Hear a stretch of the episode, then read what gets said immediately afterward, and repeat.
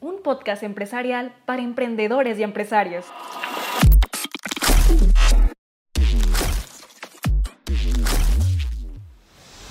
Ideas en eje.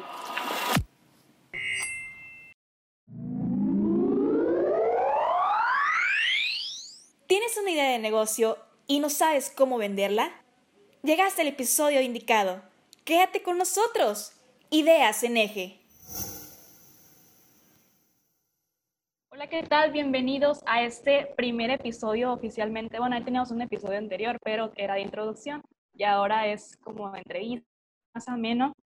Y tengo a unos invitadazos, ellos son Gaby Lozoya e Irving Rivera.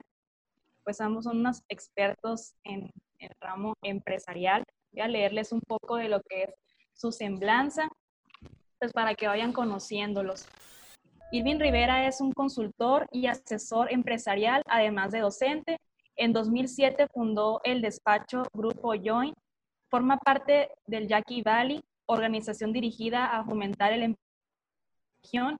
Fue parte de la mesa directiva de Canaco Obregón y de su consejo del 2014 al 2019.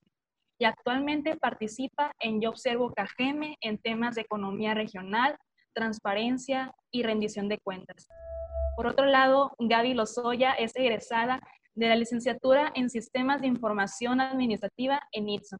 Es coordinadora del área de innovación tecnológica en la Secretaría de Desarrollo Económico.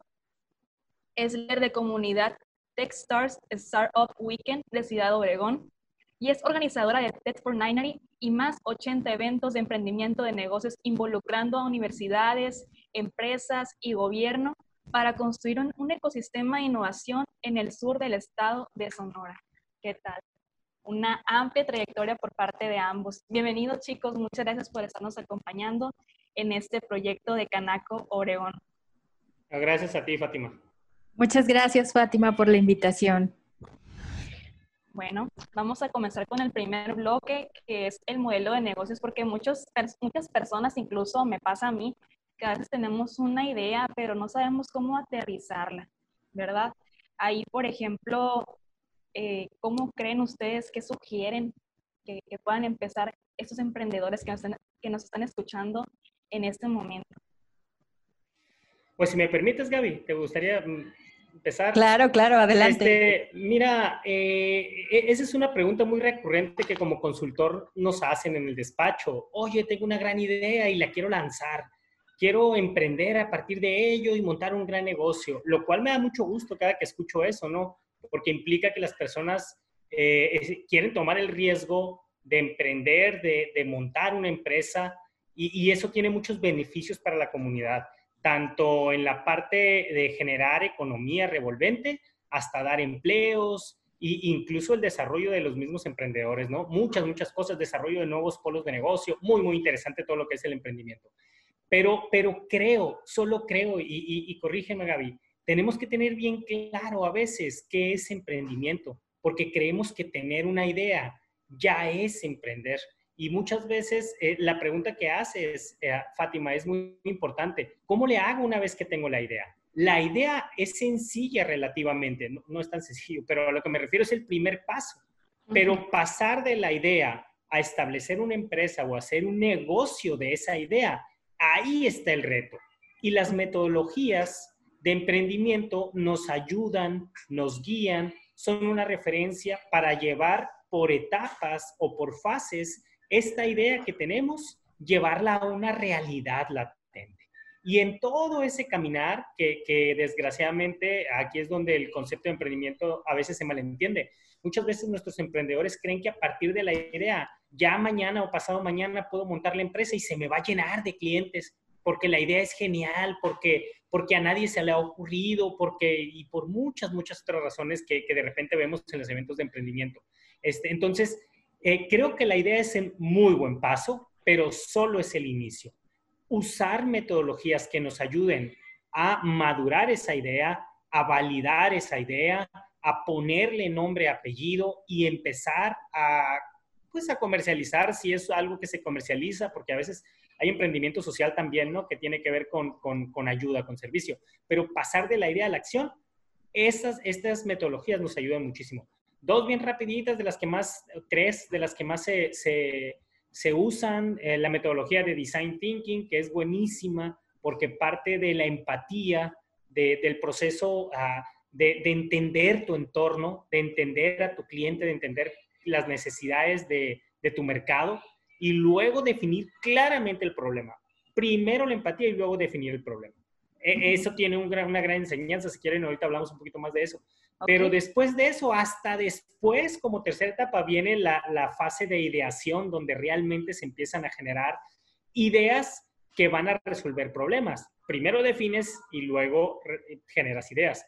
Y en el emprendimiento tradicional o no tradicional, en el emprendimiento así como que rápido, que no tenemos metodologías, pues normalmente llegamos ya con la idea y queremos resolver algo que no sabemos si existe. O sea, queremos partir al revés.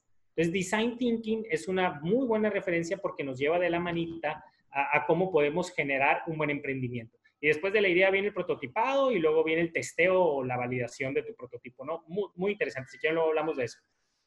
Otra metodología es eh, Lean Startup, que, es lejos de ser no solo una metodología, también nos ayuda a generar emprendimiento de una manera práctica, eficiente, guiada, pero, pero nos ayuda muchísimo en un círculo ahí que, que hace que, que, que, si nos vamos a equivocar, nos equivocamos rápido para volvernos a sacudir y volver a poner un plan de negocios ideal para poder establecer una idea y pasar de la idea a la acción, ¿no? Me refiero ahora sí a negocio. Este, y incluso tal vez este, estas metodologías se pueden complementar con otras tradicionales, Fátima, tradicionales de ingeniería como este Lean, eh, perdón, como Canvas es, es uno de, de las metodologías más usadas en emprendimiento, pero puedes utilizar un modelo de negocios tradicional también. Un modelo que te hable así estructuralmente de quién es tu mercado, cuál es tu mercado objetivo y establezcas tu plan de negocios. Pero la metodología Canvas también combina mucho del emprendimiento y nos ayuda a establecer, para pasar, una guía para pasar, repito, de la idea a, a poner en práctica ya en acción eh, esa idea como un negocio. Irving, platícanos un poco más de qué trata la metodología del modelo Canvas. ¿Es similar al design thinking que trata como de conectar con las personas? Eh, pues mira, eh, yo creo que son complementarias, no son iguales. Eh, Canvas es, es, una metodología que, que, lo que busca hacer al final es extraer todas tus ideas y resumirlas para ponerlas en un lienzo. Canvas, eso significa, a, a nuestra lengua significa lienzo en blanco. Entonces, lo que tú tienes que hacer dividido en nueve fases, si mal no recuerdo son nueve, lo que hace es precisamente eh, extraerte información y estar ahí rebotando ideas partiendo desde la propuesta de valor que tú haces como desde tu idea y luego como segundo elemento tu mercado, tratar de generar ahí una interacción a través de otros dos elementos que son el de comunicación y, la relación con el cliente. Entonces, ese modelito, esas cuatro fases, es como la fase de mercado que te hace entender a tu cliente, que te hace de tu idea, te hace sacar qué vas a hacer para poder mm, ponerla en práctica, ¿no? Entonces, más bien, a mí me gusta más Design Thinking porque lo que te hace es validar muchas etapas y te lleva de la mano y es muy buena referencia. Y siento que, que Canvas ya es cuando ya avanzaste algunas etapas en alguna otra metodología, incluyendo Design Thinking, te puede servir para poner por escrito y formal y pulir y, ponerle bonitas palabras tu modelo de negocios. Esas son las cuatro etapas, luego te vas a la otra etapa de los procesos eh, de, Canvas, ¿no? los procesos importantes, las alianzas o socios o, esta parte de Canvas y, y las actividades clave y luego en la parte de abajo ya los otros dos tienen que ver con el área financiera y administrativa, ¿no? Que son los costos y la parte de, los recursos financieros. Muy interesante Canvas también, estas nuevas etapas, pero, pero repito, es, tú puedes tener la idea y puedes llenar el Canvas. Y eso no necesariamente te asegura que, que realmente sea un buen emprendimiento o una buena idea. Simple y sencillamente te está ayudando a pulir las ideas y a ponerlas por escrito otras metodologías como este, eh, Lean Startup o, el mismo Design Thinking, como que te empujan más a validar al mercado, a irlo a vender, a hacer un prototipo, a hacer algo, ¿no? Ahora, no quiere decir que Canvas no sirva. Quienes ya han usado Canvas no es la única metodología que usan. Más bien les sirve para ir poniendo por escrito y formalizando su negocio. Más siempre están testeando el mercado, están retroalimentando ese Canvas hasta que llegan al ideal. Y eso, y eso es excelente, ¿no? Cuando ya traes como una visión de para qué sirve cada una de las metodologías. por ejemplo, ya aterrizaron la idea, ya tienen toda esta parte de lo que es el Canvas o el design, design Thinking, o si quieren el modelo tradicional, pero no tienen el presupuesto a lo mejor para contratar a, a un especialista en la parte administrativa. ¿Ahí qué sugieren ustedes? Bueno, mira, este, de hecho, eh, design thinking prácticamente te dice que todavía no pienses en el dinero hasta que tu negocio sea validado, o sea, hasta que sepas que es negocio. ¿Para qué preocuparte por hacer una empresa con todo y recursos humanos, administrativos, el departamento de que tú quieras, si todavía no es negocio, si todavía no lo tienes, ¿no? este, y, y, cuando ya lo pruebas, ah, puedes hacer proyecciones de mercado porque tu prototipo, al, al probarlo y ser validado y que empieces a tener ventas, ya ahora sí te pasas a la mejor a, la parte de Canvas que te ayuda en la parte financiera o al modelo tradicional donde haces proyecciones de venta y con eso pagas la parte administrativa. Eh, ¿Sí me explico? Ahora, si hay, si hay forma de hacer esas proyecciones y de demostrar, fíjate, fíjate bien lo que voy a decir, Fátima, demostrar que ya tienes ventas, es decir, al momento en que ya hay comercialización de algo, ya hay una empresa, ya existe la empresa. Si demostramos esto, ya somos susceptibles de créditos.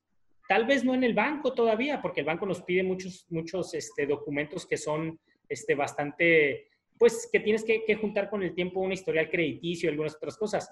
Pero hay instituciones, este, tanto de gobierno como privadas, que dan crédito a emprendedores y que basados en esa idea puedes acceder a estas bolsas que te ayudan, te apoyan con capital semilla y te van ayudando a crecer poco a poco. Y, y, pues ahí es donde también te puedes financiar para, no solo para pagar el tema de, de, más mano de obra, ¿no? Sino para el crecimiento de tu empresa en diferentes ámbitos que tienes que proyectar. No sé, Gaby, si, si lo dije bien, yo creo que tú también puedes apoyar bastante en esto. Sí, realmente estoy eh, coincidiendo mucho con lo que dice Irving y yo, o sea, sí, quisiera como un poquito complementar em, el decir, quienes nos estén escuchando, si son estudiantes, si son ya empresarios o si son emprendedores que traen la inquietud de hacerlo, es diferente el enfoque que vamos a estar hablando sobre un modelo de negocio. Alguien que no sabe qué es un modelo de negocio, esto que está hablando Irving es algo que nos facilita el aterrizar nuestras ideas para darles forma y que esto tenga una rentabilidad a, un negocio, es decir, para que pueda permanecer en el tiempo. Si eres un emprendedor que ya, por ejemplo, eres un egresado o incluso estudiante, pero también tienes ingresos y haces desarrollos en algo como un freelance, entonces tú sabes que también puedes generar tus propios ingresos, pero probablemente no eres una empresa como tal. Y entonces vas a necesitar de alguna manera también darle forma a este emprendimiento que estás haciendo para convertirlo en una empresa. Y si tú tienes una empresa tradicional, probablemente vas a tener que cambiar un poco el chip que hay en nuestra mente de cómo has hecho las cosas para ser exitoso en tu negocio y adaptar estas nuevas metodologías para que sea una forma de hacer negocios en, este, en esta época, en este tiempo en el que estamos haciendo, que definitivamente nos está empujando o nos está haciendo hacer las cosas diferentes.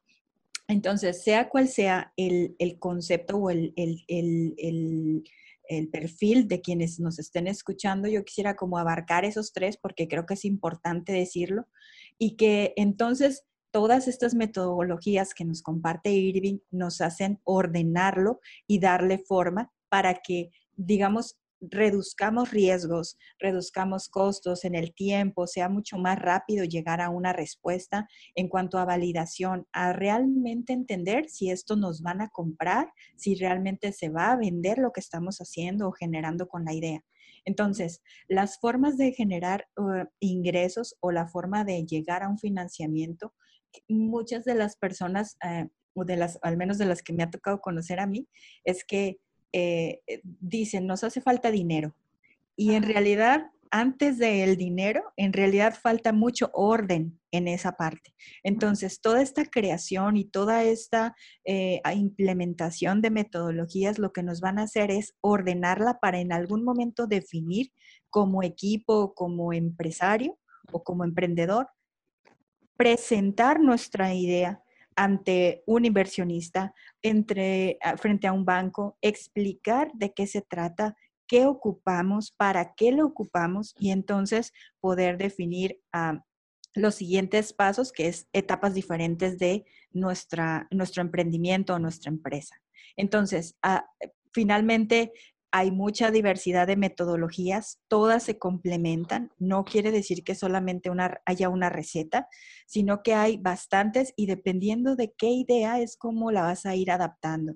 Por eso es importante conocerlas, por eso es importante eh, entender para qué es cada una y de alguna manera irla implementando en nuestro equipo, nuestro, nuestra, nuestra propia idea. Y, si me permites de nuevo, fíjate qué interesante cuando hablaste de las tres perspectivas. A veces pensamos que innovar es a la primera, a la primera idea que tuve cuando no tenemos experiencia en innovación, cuando es nuestra primera idea, nuestro primer proceso de innovación, creemos que es la primera idea, tiene que ser súper exitosa. Y, quienes ya tienen más experiencia, me refiero a jóvenes que ya han estado en procesos de emprendimiento o los mismos empresarios ya saben que, va a haber errores, ya saben que va a haber tiempo, ya saben que hay que hacer mucho trabajo en medio y que no es tan, tan recto el caminito a la innovación, así como o, de, o al emprendimiento, ¿no? Así como que recto mi idea y directito al éxito, sino que hay mucho en medio ahí, ¿no? E, esas tres perspectivas nos dejan bien claro eso. Y, la otra cosa que yo quería recordar, porque siempre lo decimos, este, a veces las ideas Tú, dijiste, Fátima, en tu pregunta inicial, cuando ya tenemos una idea, pero esa idea de dónde viene, e, eso para mí es muy importante como consultor. Tú la tuviste, tú tuviste la necesidad y te diste cuenta de esa necesidad o la viste en mucha gente y en un mercado tangible. Porque si a ti te sirve, puede ser que a mucha gente le sirva, pero también puede ser que no y que a muy poca gente le sirva. Entonces, esa idea primero, estas metodologías, primero lo que hacen es probar tu idea, antes siquiera de pensar como tal en una empresa, ¿no? Y sobre todo también eh, es como resolver un problema, un problema que tenga mucha gente. Es decir, no solamente sea el mío, creo que complementa un poco lo que Irving está diciendo, es el tema de que eh, eh, tenga el mismo problema muchas, muchos. Y entonces al resolverlo, al presentar un desafío que resuelva esto, entonces ahí es donde va a estar el éxito, es decir, que se pueda implementar, que pueda ser exponencial, que se pueda replicar en varias partes, que no tenga un límite de una localidad, sino que pueda, mm, eh, ¿cómo decirlo?, implementarse en una ciudad, en el mundo, en otro país, o sea, que tenga una problemática global es una de las partes muy importantes dentro de, del desarrollo de un emprendimiento, porque si se centra en algo muy local, que no tiene nada de malo, es más bien que tiene cierto límite, tiene cierto encuadre, tiene restricciones y en algún momento se va a cerrar. En cambio, si nosotros enfocamos ese problema a algo que pueda implementarse o que tengamos en el mundo eh, este tipo de cosas, entonces se va a poder eh, este, este modelo o esta idea poder replicar en muchos lados. Yo lo resumiría de una manera, el, eh, perdón, sí, yo lo resumiría de una manera, sin mercado no hay emprendimiento. parece muy rígido esto, y me pueden decir, oye Irving, pero la investigación científica no tiene mercado necesariamente y sin embargo es emprendimiento. Claro, pero el mercado se da después de la investigación y cuando se comercializa eso pero, pero siempre se piensa en quién va a usar el servicio que estás proponiendo o el producto que estás haciendo. Así es, ponerle cara. Claro, desde mi particular punto de vista, si no hay mercado, no hay emprendimiento, básicamente. Fíjense que estaba mencionando todo esto, me estaba acordando de cuando estaba en la universidad, nos pusieron a hacer un proyecto de desarrollo emprendedor. Yo creo que va de la mano con las metodologías Canva y Design Thinking para ver si era viable o no viable hacer una idea de negocio, porque al final del día te arrojaba ese proyecto. Y se me hace muy interesante eh, eh, eso, cómo pueden trabajar esas metodologías. Sí, a mí me encanta que, bueno, definitivamente esto ya no es opcional, las universidades, las preparatorias, o sea, esta educación en emprendimiento debe de estar incluyéndose en muchas eh, este, partes de nuestra educación, o sea, que lo hagas ya has tenido tú, Fátima, en tu universidad, en alguna materia, es sumamente valioso porque esto nos va ampliando la perspectiva para cuando, en el caso de que ya terminemos la carrera, nos vaya, nos vaya abriendo el panorama de eh, cosas mucho más reales o cosas mucho más que están sucediendo en el mercado. Entonces, eh, el que tú creo que una de las cosas que más hablamos en un evento como Startup Weekend es validar, validar, validar, es sal al mercado, pregúntale, no a tus amigos, no a tu abuelita ni a la gente cercana, sino que pregunta a desconocidos si te comprarían o están interesados en esta eh, solución que tú estás brindándole a un problema. Y esto significa que vayas al mercado, como dice Irving, y que preguntes y valides si realmente está la gente dispuesta a pagar por ese servicio. Si es así y consigues un cliente, es muy, muy factible que esto tenga mucho más desarrollo y éxito al futuro. O sea, esto es básico, porque si inventas una idea, no, no, no es más que una idea. O sea, es como un negocio va a ser si tiene ventas y si tiene ingresos. Y entonces nos ahorra muchísimo.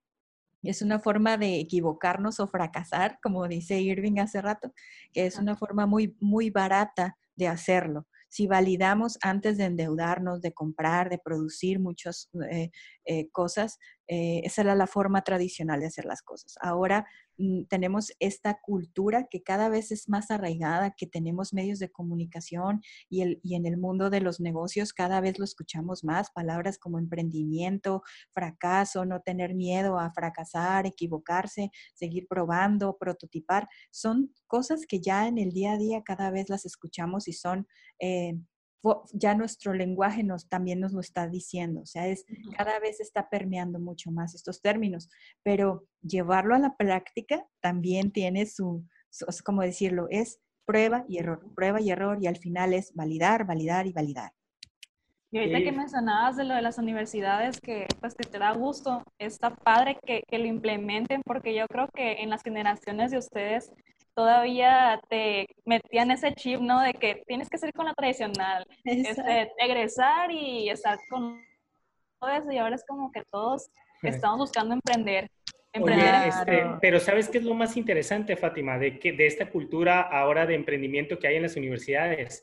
Que, que lo veamos como es el proceso de emprendimiento, sin necesariamente el romanticismo que nos venden la palabra. Me refiero al romanticismo de creer que la primera idea tiene que ser la buena. No, e, el emprendimiento implica un camino, repito, que no es lineal, implica también equivocarse, pero no es lo mismo pensar en equivocarse que en decir por aquí no es con esta forma que yo hice y cómo aprendo de lo que hice para redirigir el camino y, volver a intentarlo. A, eso me refiero con quitarle el romanticismo. No, no, no es el emprendimiento un camino fácil, no es tampoco difícil, es un camino de trabajo de reajuste, de planeación, de alineación y volver a intentarlo. Y, eso sí, de cero vergüenza. Voy al mercado y voy a preguntar. Y si no me lo compra, no importa. Quiere decir que algo hice mal y entonces lo puedo mejorar. Encontré eh, la forma o, la situación que me hizo no ser objeto de comercialización, entonces le doy la vuelta. Genero esa reflexión creativa para poder generar algo más que sí le interese al mercado y ahora sí lo alineo ¿no? a mi mercado de eso se trata. A mí sí me gusta siempre decir este tema, ¿no? Quitarle el romanticismo a la palabra y entender que como todo es un proceso, este, que si lo seguimos, que si usamos metodologías que nos ayuden, como decía Gaby hace ratito, nos comentaba Gaby que te ayudan a disminuir o a, optimizar recursos, voy a decirlo así. Optimizar recursos financieros, recursos de tiempo, recursos incluso de equivocaciones, muchas otras cosas, ¿no? las metodologías nos ayudan muchísimo a guiarnos, ¿no? A, encontrar más rápido el fin que buscamos. Yo creo que me quedo con esto de, tu mensaje del romanticismo, que, que no debemos de agüitarnos porque muchas veces de que no, pues no me conviene si de negocio, bueno, pues búscale por otro lado y es, es como en la vida, siempre va a haber subidas y bajadas y no por eso ahí acaba tu mundo, pues tienes que continuar, seguir echándole ganas. Ya ves el programa de Shark Tank, pues los hacen pedazos a veces y a veces se van aguitados. No, hombre, ya quisiera yo haber estado ahí al principio y prender mi idea, no le hace que me la rebotaran y me tiraran, porque lo que voy a obtener sería puntos de vista que a lo mejor no he tomado en cuenta. Y que si necesito vendérselo a alguien más, de ahí voy a tomar esa experiencia para perfeccionar mi idea, mi producto, mi servicio y ahora sí comercializarlo a un mayor mercado. Entonces, ese tipo de experiencias nos forman, nos dan, nos dan esa visión que a lo mejor no habíamos tenido y, que nos permiten estar en el proceso todavía de emprendimiento. Es correcto. Es correcto, estoy de acuerdo en todo lo que están diciendo.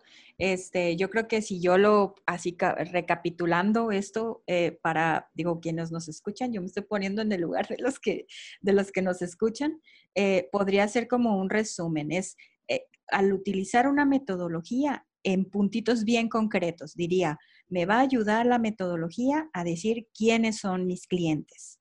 Yo voy a identificar quién, a quién le voy a vender este, qué tipo de relación mantendremos con ellos, es como cómo vamos a estar interactuando con nuestro negocio, qué canales usaremos para llegar a ellos, por ejemplo, el marketing digital, cómo va, o sea, como muchas muchas maneras de llegar a ofrecer nuestro producto o posicionarlo, también es muy importante el canal. El siguiente punto sería cuál es nuestra propuesta de valor, es decir, qué problema estamos solventando o, resolviendo con nuestra idea. Es, la propuesta de valor es lo que distingue, así es. Hay mucha competencia, pero nosotros hacemos esto diferente. Eh, ¿Qué actividades claves deberemos desarrollar en nuestro día a día? Es como que como esta, esta mejora continua que dice Irving, constantemente tenemos que corregir, rediseñar, etcétera, adaptarnos. Un ejemplo bien claro es la pandemia, ¿no? Es como nos hizo reinventar toda nuestra forma de estar. Eh, y otro de los puntos sería cuáles serán nuestros recursos claves para desarrollar dichas actividades. Em, ¿Quiénes son nuestros socios? ¿Vamos a tener socios? ¿Tendremos que invitar a alguien externo a estar en nuestra idea?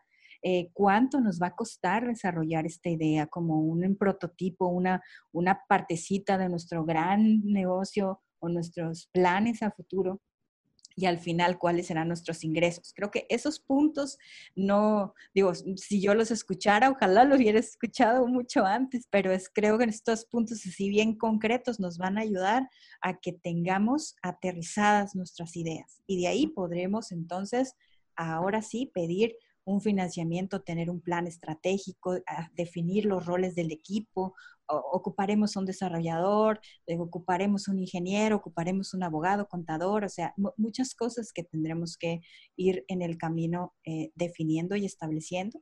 Pero entonces ordenadamente nos lleva a tener planes financieros, de marketing, de operación, de, desarrollo, de, de implantación, etcétera. Todo esto ya nos genera entonces tener nuestro modelo de negocio. No sé qué opinen ustedes. Incluido este complemento, Gaby, lo resumiste muy bien. Incluso con metodología, la metodología nos ayuda a disminuir las probabilidades de error, pero existe la probabilidad del error. Pero significa que me equivoqué. No significa que la metodología te permite regresar a volver a vivirla para volver a ajustar tu modelo de negocio hasta que encuentres el ideal. No es una receta de una sola vez es un camino o una referencia que te permite siempre mejorar tu modelo de negocio para que siempre estés a la vanguardia o estés ofreciendo lo que el mercado necesita o solucionando el problema que necesita. Así es.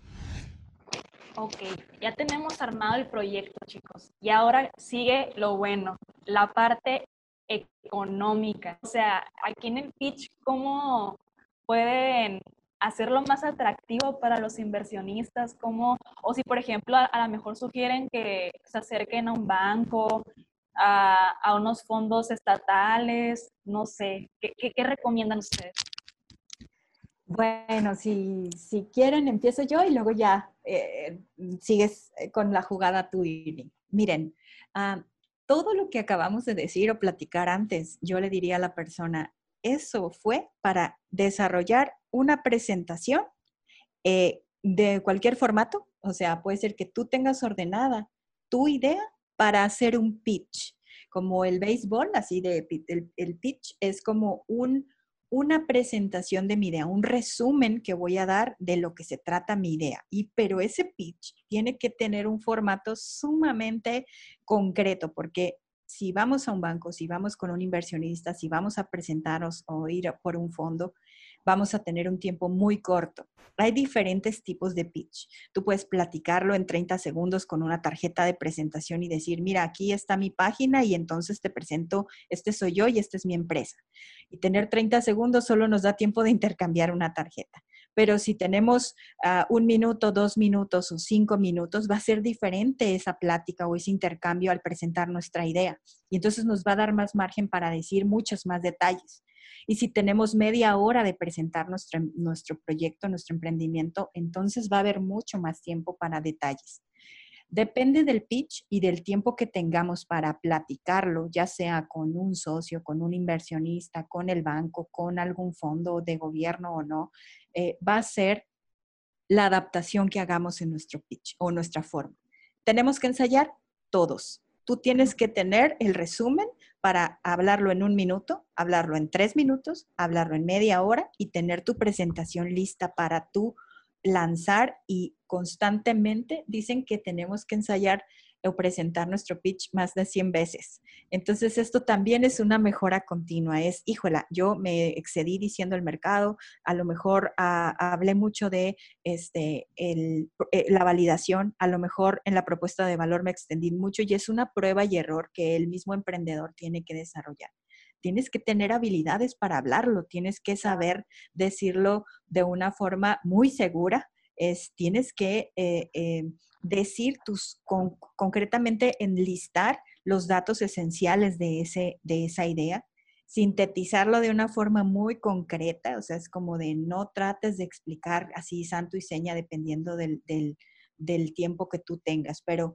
es ser muy directo y muy breve es lo que más les gusta a los inversionistas. Interesarlos en tu, en tu idea, hacerlo de una forma muy segura, engancharlos, es, decir, que tú les hables a ellos en, cosas que se identifiquen.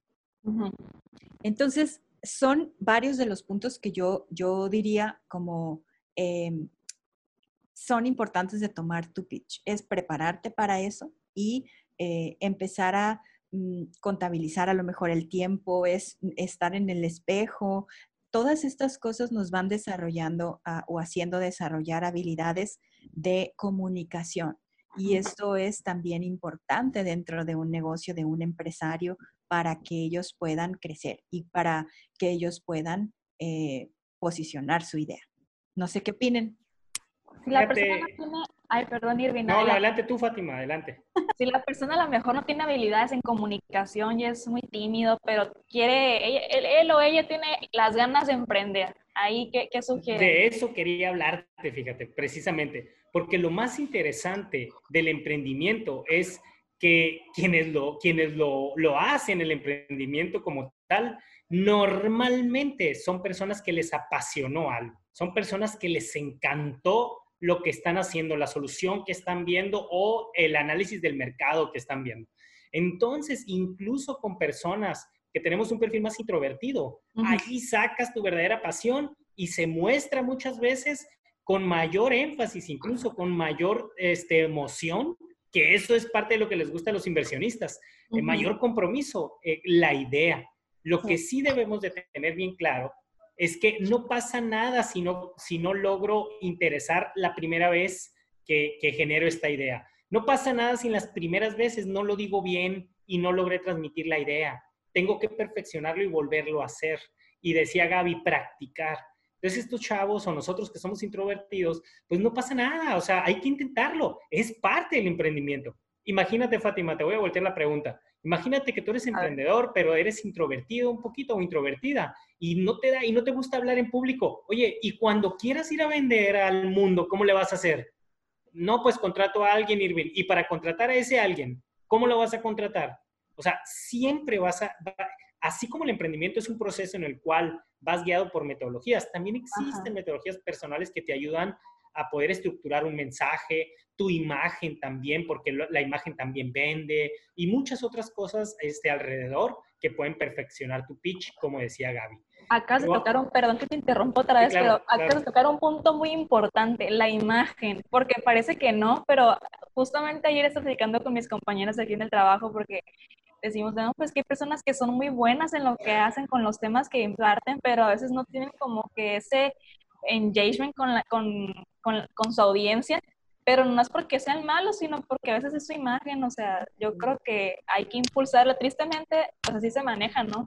No, yo no diría tristemente, porque te voy a decir algo, este, Fátima, y, y, perdón Gaby por interrumpir, porque precisamente iba a eso, mira, lo más curioso para mí son varios puntos que tienen que ver con el engagement, como dices, o con la, la relación que puedas establecer con un inversionista. Voy a partir de lo que dijo Gaby hace un minuto. Primero, tienes que tener la empatía de identificar si la persona a quien le vas a vender la idea te está escuchando activamente. Y eso se hace a través de habilidades personales que uno desarrolla para saber si eso, si te está escuchando, si está activo en el proceso. Si no está activo, puedes tener el mejor pitch, pero probablemente no lo voy a escuchar.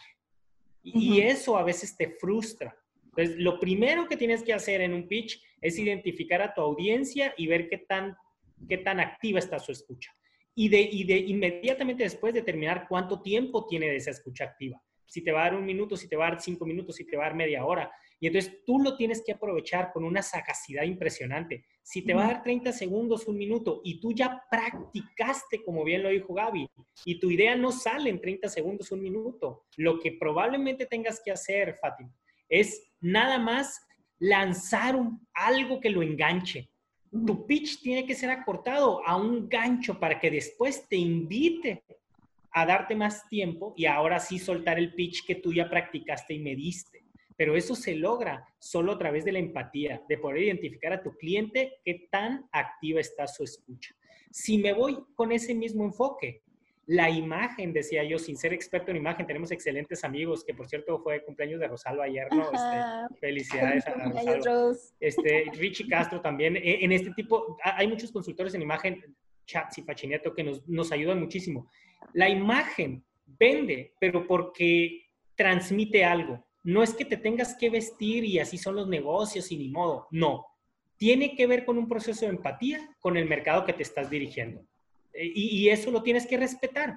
No necesariamente, repito, este, ah, e, e, es algo necesario, un mal necesario. Simple y sencillamente es parte de conectar con la audiencia que te está escuchando. Si vas a ir con chavos a venderles una idea, claro que a lo mejor no vas a ir de traje, porque no es tu audiencia y no vas a conectar. Es parte de esa empatía, ¿no? Si vas a ir con un empresario, a lo mejor no vas a ir en fachas, como decimos que en Sonora, ¿no? ¿Por qué? Porque, porque finalmente tienes que mostrar esa empatía, ese entendimiento del mercado a quien te estás dirigiendo. Es más, yo casi estoy seguro que muchos empresarios este, que pudieran llegar a criticar la imagen de un emprendedor, ni siquiera es por la imagen que ellos reflejan en su persona, sino es la falta de visión hacia el mercado que se van a dirigir y la falta de entendimiento del negocio, cómo puede funcionar esa falta de formalidad en lo que sea que vayas a emprender. Entonces, cuando tu imagen complementa mucho de lo que piensas y dices, entonces significa que hay cierta madurez en ti para entender a quién te estás dirigiendo. Y yo creo que nuestros emprendedores deben de entender esto. Eh, yo, me incluyo con la falta de experiencia. Pues imagínate, Gaby, creo que ya me conoce, yo soy ingeniero electrónico y antes hasta usaba el pelo largo, o sea, y, y con cola y todo, o sea, era muy diferente y eso no significa que mi esencia haya cambiado, simple y sencillamente entiendo que para conectar con mis audiencias o con mi mercado, pues tengo que incluso respetarla. Y, bajo ese respeto, pues mi imagen se complementa. Y, pues ahora sí que te vistes para la ocasión, ¿no? A final de cuentas. Ya habrá momento de andar en short y en camiseta de tirantes y pelo largo. Importante segmentar, así que no olviden segmentar. Por favor, apúntelo bien ahí a quienes nos escuchan, por favor. Y también la parte de los conceptos, eh, o sea, la terminología, porque, o sea, yo les puedo hablar en la parte de la comunicación, ¿no? Pero de repente les digo palabras muy rebuscadas y a lo mejor no me entienden lo que les estoy, diciendo. Ahí también hay que hacer como que un énfasis para que también les quede claro a, a, a nuestros radioescuchas. Sí, es, es como es un arte, yo diría, es, es involucrar muchas profesiones o muchas habilidades de comunicación, de imagen, de, de, también, pues obviamente tenemos que dominar nuestra, lo que estamos hablando, tener nuestro propio estilo, es decir, a veces en este tema de la imagen, eh, yo pensaba, es que yo me siento disfrazada en algunos momentos, o sea, no me quiero disfrazar de, ejecutiva o no me quiero disfrazar de, de, no sé, eh, como no, eso no soy yo, pero mm, a, lo que yo creo que esta parte del mundo de la imagen es encontrar que tu propia esencia tiene un estilo y que a, en ese estilo tú puedes meterle lo formal, lo elegante, lo, lo, informal, lo profesional. Y entonces es sentirte tú, pero de muchas facetas.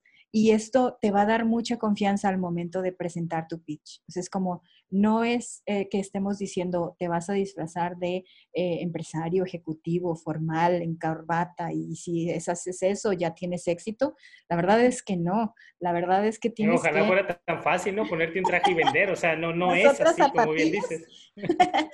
sí, es como, no, no ese es el mensaje, sino más bien nosotros tenemos que estudiar, tenemos que analizar y realmente ver a quién le vamos a presentar esto. Y probablemente hay inversionistas y en el mundo de tecnología o en el mundo de innovación, la verdad es que este, esto de la imagen rompe un poco los esquemas en ese sentido, porque la verdad es que lugares como Silicon Valley o como eh, estos ecosistemas tecnológicos y de innovación, eh, cada vez es mucho más casual la forma de poder negociar o llegar a alguna, alguna, alguna inversión o este tipo de cosas. La verdad es que es, un poco ah, difícil decir una receta. Realmente es más bien el mensaje donde sea que vayas a pedir o al lugar donde vayas a presentar tu idea de negocio. Simplemente estudia a quién se lo vas a presentar y con, con esto adapta adapta tus diferentes formas de presentar, si es a jóvenes, si es a personas muy adultas o muy formales, o si es en, un, no sé, en consorcio, en un banco, pues tú adapta tu idea ah, y tu forma de hablar para que tengas éxito o, o realmente puedas enviar el mensaje que quieres hacer. Mira, y yo quisiera agregar eso, este Gaby. Lo dijiste bien, no debes de traicionar tu esencia y creo que eso nos enseña a nuestros compañeros que mencionamos, ¿no? Tu esencia nada más la adaptas, pero no porque la traiciones, simple y sencillamente lo que haces es adaptarla para que puedas transmitir mejor lo que quieres hacer, simple y sencillamente. Pero, pero también quiero decir dos grandes cosas de los pitch que tienen que ver con esto, aparte de la comunicación no verbal, ¿no? Que es la imagen. Eh, el manejo de eh, objeciones. Ah. También con el manejo de objeciones. Bueno, fíjate qué interesante. A veces puedes tener un buen pitch y a lo mejor el inversionista no es el ideal para ti. No nos sintamos mal si el pitch no enganchó. Si el pitch no enganchó, simple y sencillamente no hubo conexión con el inversionista o no está buscando ese tipo de emprendimiento o ese tipo de producto o ese tipo de servicio. Lo que tienes que hacer es fortalecerte tú mismo, ver qué aprendiste de esa entrevista y simple y sencillamente este, continuar tu camino. No significa, esto es lo, quitarle el romanticismo otra vez al emprendimiento. Que puedes tener un excelente pitch y no enganchar. ¿Por qué? Porque a lo mejor no te estás dirigiendo a los inversionistas que sí te van a entender o que incluso están más alineados a, lo, a tu esencia y a lo que tu producto vende. Entonces, mm, yo me iría un paso previo analiza a quién le vas a presentar. ¿A quién le vas a presentar? Y, ahí te vas a dar cuenta, ¿no? Incluso a lo mejor puedes escoger a los inversionistas, me refiero a quién presentar y a quién no. Y no dejes de presentarlo porque siempre se aprende. O a lo mejor nos equivocamos al etiquetar inversionistas. Y, muchas veces no, no necesariamente. Yo, yo soy de la idea de probar con todos, ¿no? Pero, pero no nos sintamos mal, pues ese es el tema. Te va a servir siempre lanzar un pitch porque a final de cuentas vas a identificar y otra de las cosas grandes que quiero decir es que, lo voy a decir como consultor y que yo creo que en el emprendimiento es más difícil todavía. Eh, si no conoces al inversionista, es bien difícil encontrarle el lado, porque a final de cuentas no tienes un, un, contexto. Pues. Te lo voy a llevar a un ámbito personal. Tú con tus amigos, nada más de verlos cómo vienen caminando hacia ti o de ver cuando estás llamando por teléfono la forma en que te contestan, ya sabes qué tiene, cómo tiene, en qué estado está y cómo llegarle. Es diferente cuando no tienes contexto de una persona.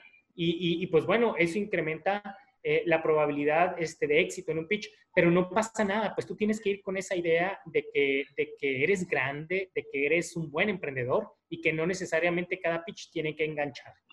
Es correcto, sí. Ah, yo quisiera como agregar algunas notas que yo hice hace ah, algunos días. Leí una, un, blog de uno de los inversionistas en Silicon Valley de cómo él recomendaba eh, hacer tu pitch o cómo prepararte para hacerlo.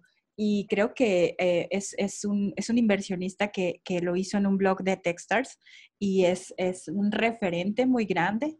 Eh, entonces, al final lo que, lo que mm, lo puso en ocho pasos. él habló de crear una narrativa convincente si tú estás nervioso o tu equipo o tú eres una persona que sabes que te vas a poner nervioso, también eso es importante. Sí hay que desarrollar habilidades, pero si de plano te gana ese miedo si de plano te gana ese nerviosismo, entonces practique que lo practique otro. Por eso hay perfiles y por eso hay roles dentro del equipo.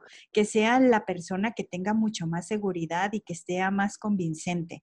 La narrativa es bien importante. Eh, explicarlo en una historia, platicarlo con algo que mm, es un testimonio, hacerlo como algo muy, eh, como, como si fuera una película, una narrativa divertida, es, eso va a hacer que enganche la persona y la atención de todos los que escuchen tu pitch. Eh, que seas capaz de describir tu producto, o sea, muy concretamente nosotros nos desarrollamos software de esto, tenemos una aplicación para esto, o Netflix hace esto, o Uber hace esto, es muy importante en forma muy clara mostrar y no decir, o sea, es cero teoría, es demuéstrame, muéstrame que tu idea, que tu producto, que tu servicio, muéstrame que, me resuelve. No lo platiques como de manera teórica. Describir con precisión tu, mercado es una de las cosas impresionantes. Va dirigido a mujeres, amas de casa, que están eh, este, ahorita estudiando con sus hijos, eh, llevando, ser muy claro en que eso es, es hacia dónde va tu mercado es lo que va a generar la claridad en la idea. Y una de las cosas que me encanta mucho cuando reciben un feedback los emprendedores es no pretendas saberlo todo, no lo sabes todo y no interrumpas un feedback. O sea, si alguien de tus inversionistas te está dando una de sus comentarios o sus opiniones o consejos, escúchalo.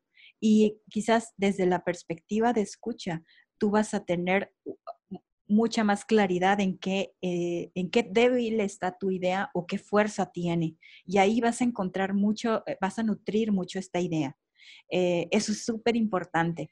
El ego es como un globo que se quita demasiado, que creemos que por ser emprendedores todo es una gran idea y probablemente vamos a escuchar un feedback que no nos guste tanto o nos confronte, pero eso va a ser sumamente valioso para que podamos mejorar. Y no te obsesiones, o sea, no te obsesiones con que es eh, eh, en el sentido de que tengas tu verdad y que tú la defiendas y que eso es lo que tiene que surgir y eso es lo mejor, sino que estés abierto, seas flexible en esto.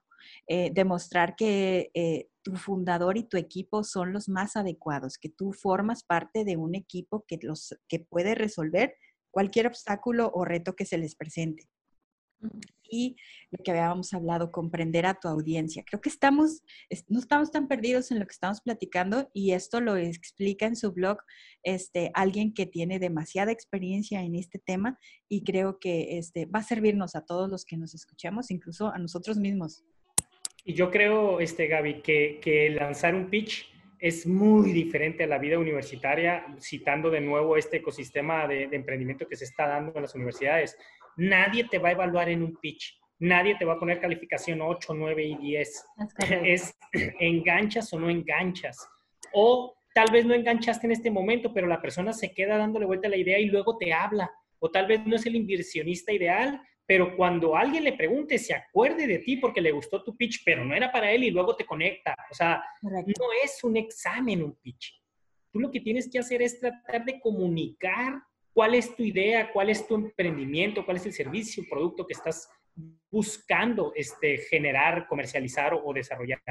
Y, bajo ese concepto, estoy seguro que no hay pitch que no deje un impacto en, los inversionistas. Y con eso, creo que si, le, si entiendes eso, le vas a quitar mucho presión al tema del pitch, que si lo haces bien, que si no lo hiciste bien, que se te equivocaste. ¿Qué tal si me preguntan algo que no sé? Pues no lo sabes, a lo mejor y hasta te sirvió para que te lo dijeran y ya lo vas a saber después del pitch, pues no pasa nada. y por el contrario, sí, no, y, por el contrario, no, muchas veces la misma honestidad que se nota en ti por ser, es la misma de la imagen, este, me refiero al lenguaje no verbal, la imagen que proyectas. A veces cuando dices, híjole, a ese punto no lo había visto y puede ser una gran oportunidad de mercado. O sea, aceptas y luego corriges rápido, es mucho más honesto. Y al mismo inversionista a lo mejor dice, oye, pues a lo mejor ya hasta me interesa, ¿no? Porque encontré en este chavo sinceridad, honestidad. Y, ese tipo de, de, perfiles, de valores, de habilidades, yo, yo diría valores y principios en las personas, tienen mucho que ver con los inversionistas. Te están dando dinero.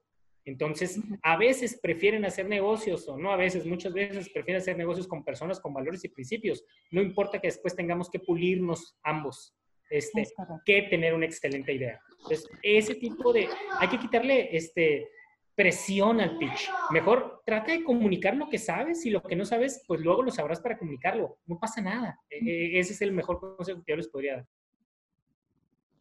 A ver, eh, Irving, Gaby, ¿qué lugares o qué eventos recomiendan o, dónde pueden contactar a los inversionistas, ustedes que conocen un poco más al respecto? Gaby. bueno, yo eh, he tenido la oportunidad de estar en, varias comunidades.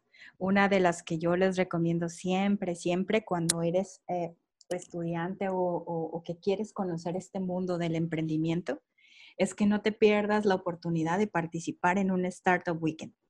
Entonces, tú puedes encontrar en, en, una, en Facebook, eh, facebook.com, eh, diagonal SW Obregón, y ahí vas a encontrar las de Obregón y vas a encontrar si te vas a Startup Week en Hermosillo, Chihuahua, eh, en Ciudad de México, es, es, una comunidad global, incluso vas a encontrar en Italia y en, en todas partes, Colombia, entonces es una, es un programa dentro de Techstars, que Techstars es una aceleradora de eh, em, empresas o emprendimientos y entonces lo que hace es conectarnos con personas sumamente valiosas, expertas en muchos temas, que son eh, experiencias de usuario, desarrollo de software, negocios, industria, comunicación, marketing, etc.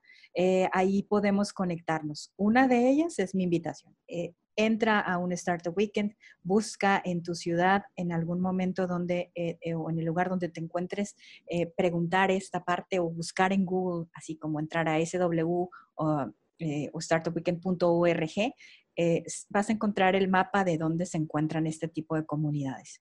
Em, yo la verdad es que creo que ahorita hay muchas opciones para encontrar un, lugar donde personas estén compartiendo este tipo de metodologías, experiencias. Eh, la verdad es que mi mensaje sería conéctate donde sea que puedas estar, donde tú encuentres, hay comunidades como Hackers and Funders, hay comunidades eh, de, como decía hace un rato Irving, de emprendimiento social. Eh, mm, hay, hay, hay, comunidades en, en, todas partes. La verdad es que este, este movimiento es mundial todos hemos entendido que tenemos que unir fuerzas eh, colaborando, que tenemos que trabajar eh, en, equipo, que tenemos que hacer equipos multidisciplinarios, que las universidades, que las empresas tienen que unirse, que tienen que haber investigadores trabajando en ello. Entonces, ese sería como mi mensaje. Conéctate, haz networking lo más que puedas en donde tú estés eh, y que puedas vivir una experiencia como Startup Weekend. Es, te va a ampliar el panorama, te va a abrir una perspectiva mental primero para cambiar tus paradigmas de por qué a lo mejor si soy estudiante, ¿qué, importa? Yo puedo emprender y no necesito terminar mi carrera para iniciar un negocio, por ejemplo, eh, a, poder abrir, eh, ampliar tu, visión. Entonces, e, eso sería como mi mensaje más, digamos, mi, mi consejo más valioso. ¿Incubadora o una startup weekend? ¿Qué recomiendan más? Ambos. Ambos. Bueno, yo... Ya, dudo, Gaby, ya dudo mucho. Las dos son valiosas. El tema es que ahorita eh, los negocios se necesitan crear cada vez más rápido. Una incubación lleva un tiempo determinado y tiene su proceso tiene su razón de ser. Hay que hacer un paso a la vez, o sea, como es llevar una, una parte. Creo que las incubadoras también están renovándose, necesitan renovar sus formas, los, las empresas. La verdad es que las MIPIMES eh, no, no, no pueden estar un año dos años de incubación eh, sin recibir eh, sus ingresos, es muy difícil para ella sobrevivir en el mercado. Son diferentes situaciones las que vive una economía dependiendo también del país en donde se encuentre.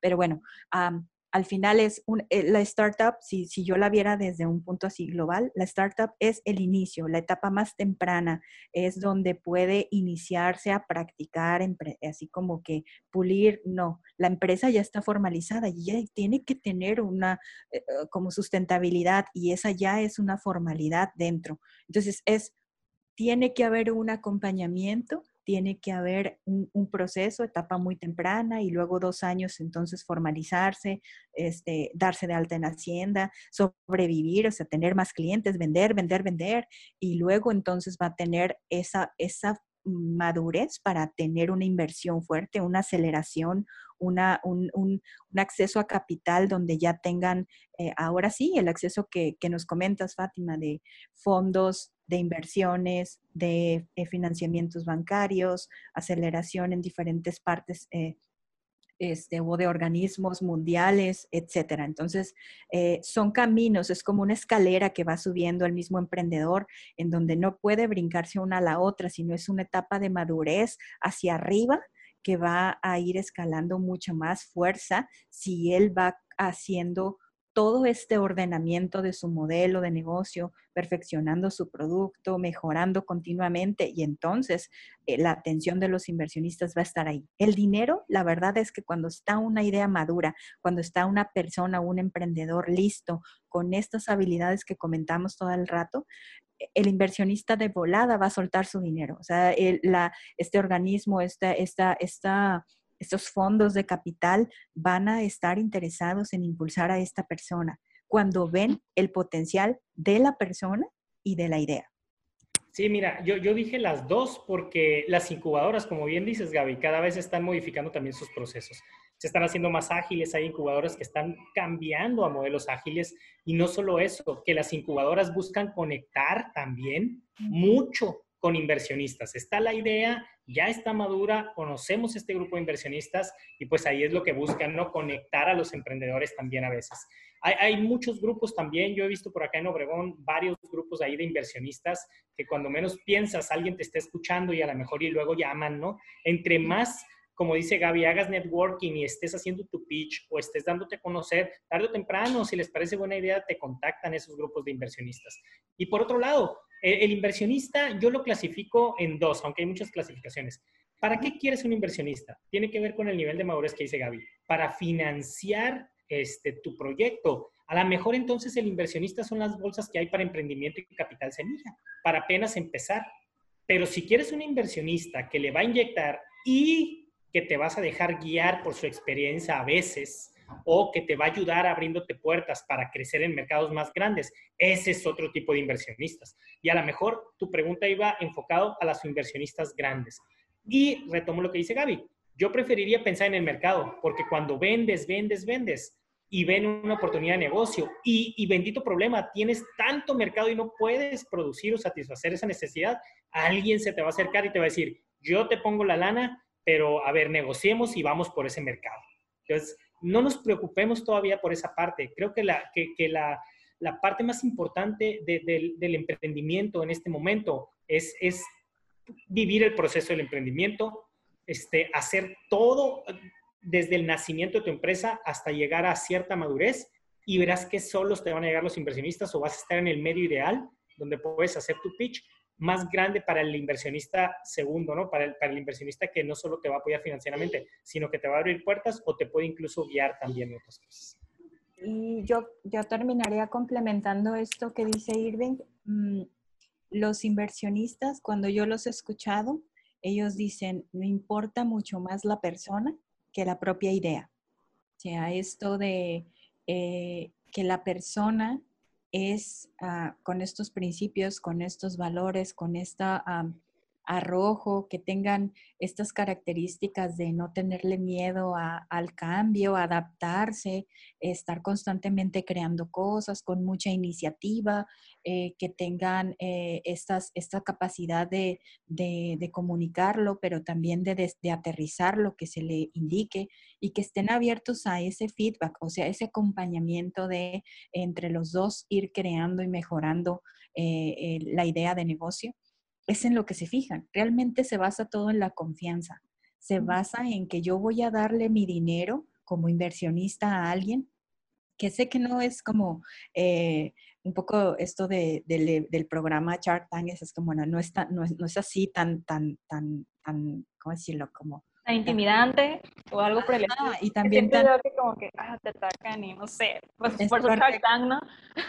Claro, los el mundo de los inversionistas es realmente una relación entre el inversionista y el emprendedor. Es como casi te vas a casar con él porque lo vas a ver muy seguido, se van, eh, se van a relacionar de una forma donde tiene que haber una confianza muy grande, en donde van a tener eh, cambios durante esta, este desarrollo o esta aceleración, en donde se tienen que tener la confianza para poder ah, crecer juntos o incluso eh, fracasar juntos. O sea, el riesgo que toma el que presta el dinero o el que brinda el capital es el mismo riesgo que también tiene el emprendedor, incluso a veces más porque él está apostándole todo y probablemente el inversionista está en una posición en la que solo va a perder dinero y el emprendedor va a perder, o sea, como, eh, ¿sabes? Como eh, hay, hay hay un mundo que se está fusionando dentro de, eh, en, este, en esta relación. Y es una relación interpersonal en donde está teniendo que haber una amistad, tiene que haber una confianza entre ellos dos. Entonces,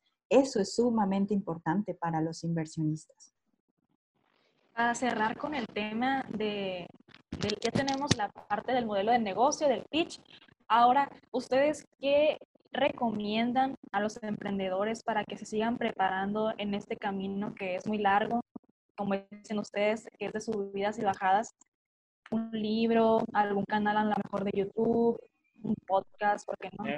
Mira, este, todas, todas, este, Fátima, libros, podcasts, canales, eventos, networking, todo, todo, ¿por qué no?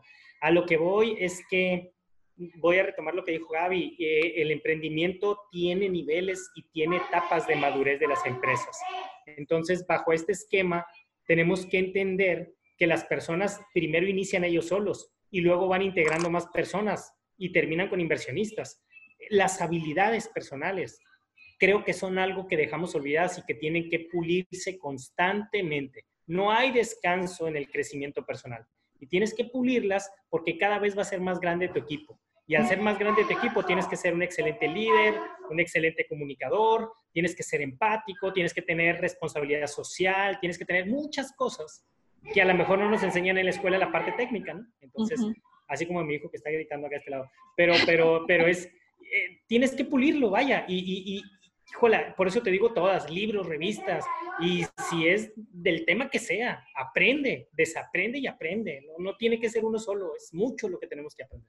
Pero alguno en específico, no sé, algún libro con un tema en específico. Yo me voy, aparte porque a lo mejor Gaby nos va a recomendar libros técnicas, libros técnicos de emprendimiento. Yo me voy a todos los que tengan que ver con desarrollo de liderazgo, desarrollo de análisis de contexto, pensamiento sistémico, todas las habilidades suaves que nos marca el World Economic Forum para el 2022.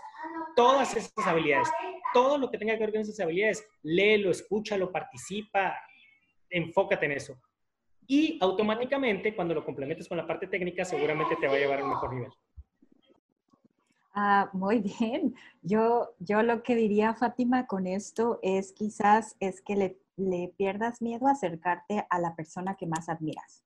Acércate, acércate y quizás a lo mejor si eres estudiante, pídele practicar en su empresa o pídele este, eh, trabajar en algún proyecto junto con él. Dile que quieres aprender de él, dile que, acércate a quien tú admires. Y si está, si no hay así como ese panorama, yo recomiendo muchísimo una plataforma en donde tiene temas de negocios, de, habilidades blandas, de, de, incluso parte técnica.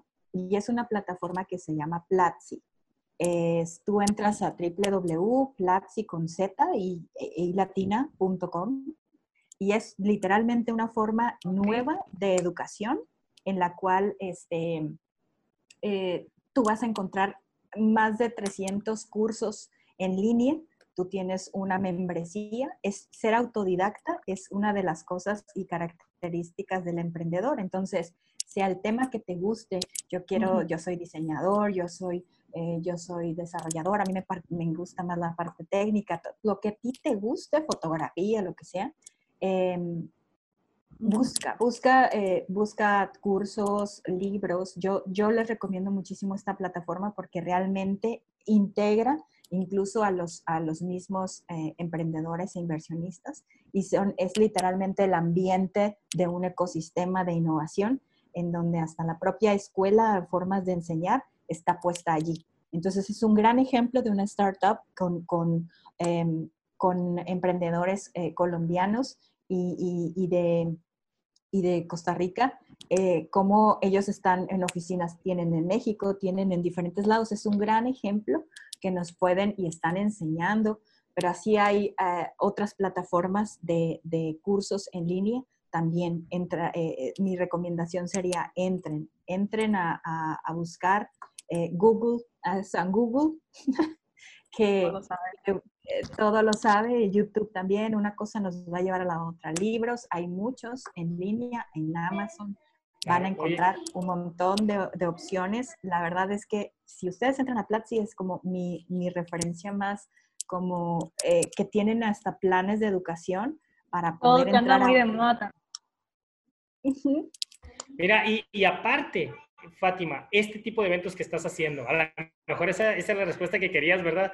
Visiten Canaco, visiten la plataforma Canaco y todo lo que tenga que ver con su emprendimiento, porque este tipo de eventos, ¿no? me refiero a muchas pláticas con, con personas que ya han pasado por el emprendimiento, asesores, consultores, colegas, otros emprendedores.